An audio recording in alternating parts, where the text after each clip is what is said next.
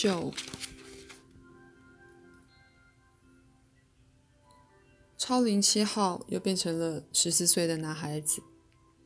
塞浦路斯对他说：“你好像一直都很忽视莉迪亚。”七号非常努力的集中意识。他们现在在莉迪亚的书房，窗外秋天的落叶落下的速度很快。七号简直目不暇接，他把自己的视野放大，看到书房里有很多人在活动，有三个人在敲打抽屉。把里面的东西倒在蓝色地毯上。七号说：“这是怎么一回事？你应该找安静一点的地方。这是不是又是一次没有我的意识知识的对话？这种对话老是使我听不懂。”赛说：“莉迪亚的家人已经把这栋房子卖了，他立了契约，把房子让给他们，好让他们不必等他死，就可以处理这一份遗产。”七号恼怒地说：“你难道不能说的婉转一点吗？”赛说：“莉迪亚就是这样说的。如果你追踪她很顺利，你应该知道。”七号说：“我有啊，她的中风又发作了，结果使我挣脱了妈。说换句话说，就是我也帮助了妈。事实上，我一直到那个时候都没办法挣脱妈啊。”讲到这里，他突然想起来。你告诉我要尽量和妈妈结合，我也同意。但是我实在不知道我能够和她结合到多完整，否则我就不会答应了。他颤抖了一下，那个身体无时不在。再说，他们的身体都是无时不在的。他一直不知不觉地从年纪不定的美女变成年纪不定的美男子。有时候却是两种形体融合在一起，成为稳定的一体。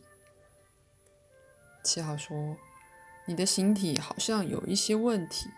如果换成是我，又有那样的行为，你就会给我记三次缺点。”再说：“我比你了解自己，还了解我自己，所以我很难，事实上是几乎不可能创造出形体来表达我所知的实相。”可是这一点我以前就跟你讲过了。七号说：“当然，你都有答案。”他们两个舒适的坐在沙发上。可是七号突然跳起来喊说：“你看，那个笨蛋把莉迪亚收集的贝壳全都倒在地上。他不可以这样！”他一喊，贝壳一下子全部飞回抽屉。赛很急的说：“七号，不要这样！”那个人转过身，看着抽屉，对另外一个人说：“我发誓，我全部倒出来了。”塞米尼说：“倒回去，快！”贝壳趁那个人背转身，又一个个飞回地板。他一回身，抽屉又空了。他叫说：“怎么搞的？我明明……我是说，我可以发誓。”塞说：“凡是有什么地方谣传闹鬼，都是这样开始的。”七号娜娜的说：“这些贝壳都是他最喜欢的，我不想再这样在这里碰面了。我们能不能换个地方？”赛说：“好。”心里想着一片云，两个人立刻就走了。只是七号趁最后的一刹那，把一个形状最完美的贝壳弄消失了。他要留给莉迪亚，然后他们两个出现在大气边缘的一片云上。赛说。进入第二部分试题之前，我要很快的替你复习一下。到目前为止，你学到了什么东西？七号皱着眉头说：“嗯，我一直没办法守住妈，一开始就挣脱不了她，现在是却是给那些人人生叫来叫去，他们一有问题就叫我，我好像一直在处理什么事情。”然后我就失去了我的观点。他继续说：“Brutal 还是除了美好的往日，什么事都不信。Lydia 不认识我，我却很喜欢他。Joseph 认识我多多少少，但是他却惹了一些麻烦。妈啊，嗯，我现在比较喜欢他了，但是我觉得你又在骗我了。”塞笑着说：“我骗你。”那么那个贝壳怎么说？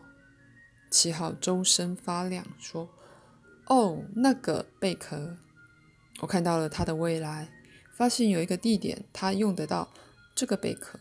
我是说，这个贝壳可以帮助他。”再说，我就是在想这件事，你的话有没有什么地方不合理？七号便说：“可是理想和实际究竟不一样。”赛的表情很严峻。七号从来没有看过。七号说：“好吧，我知道我应该像他们那样一天一天的体验时间。我确实也是这样。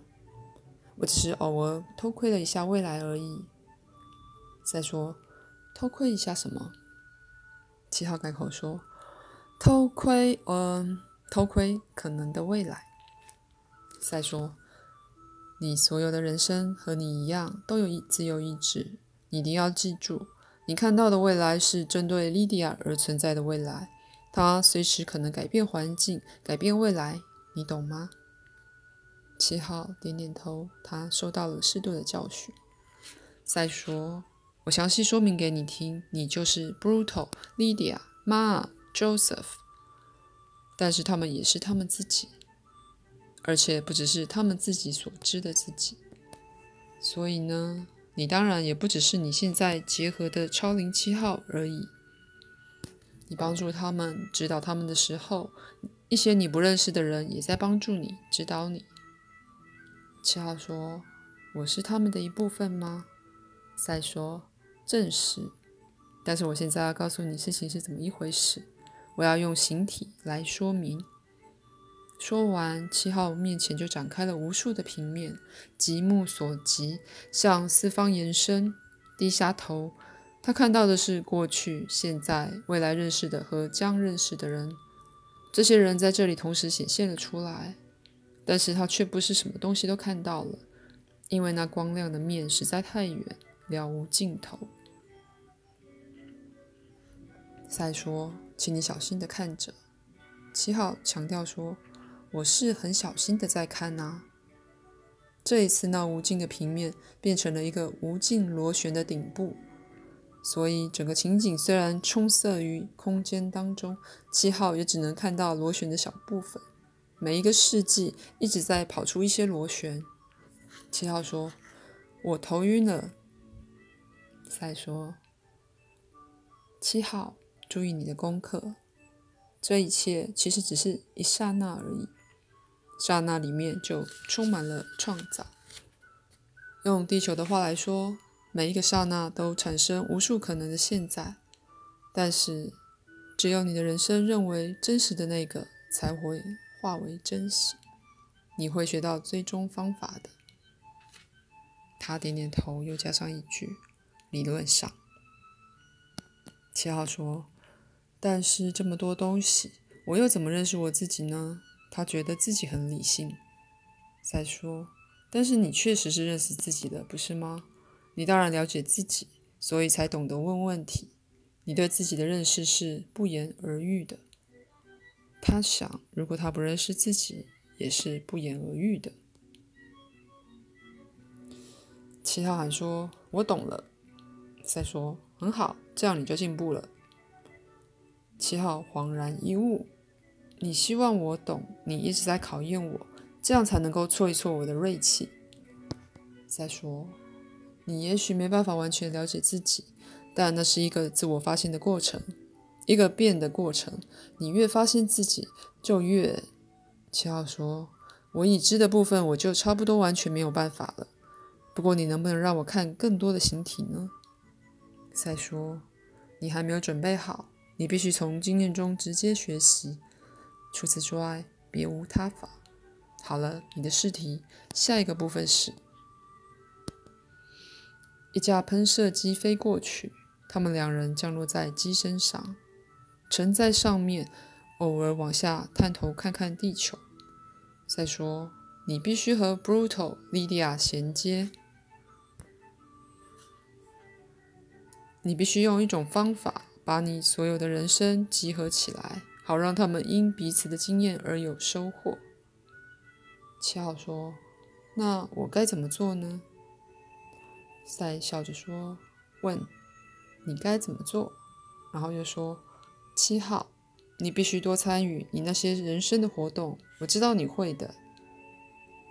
七号才担心的回说，我不喜欢你这样讲，我想知道一件事，我们这次到底谈了多久？是从我进来之前吗？你不知道吗？你不知道吗？这股乐声来自四面八方，来自七号的体内与体外。来自云端，来自喷射机。这句话是从时间传传回来的回音，他既懂又不懂。最后，他感觉到 Lydia、Brutal、Joseph、Ma 都在歌唱，都在问这个问题。可是，这个现象一下子就消失了，消失的太快，太彻底了。七号的意识差一点就失去平衡，他喘了口气说：“怎么搞的？怎么一回事？”赛说：“只要你问的是真正重要的问题，或者说只要你问的问题里面隐含着真正的重要性，你就会得到答案。”七号喊说：“可是我已经忘了我的问题，更不要说里面有什么重要性了。”我也不知道那答案是什么意思。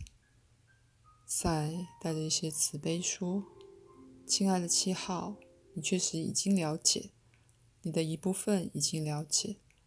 但是你回去之前，我要给你一个线索，那就是你会创造实相，你的人生也会创造实相。”七号失望的说：“这个我知道，我以为你会给我比较大的线索。”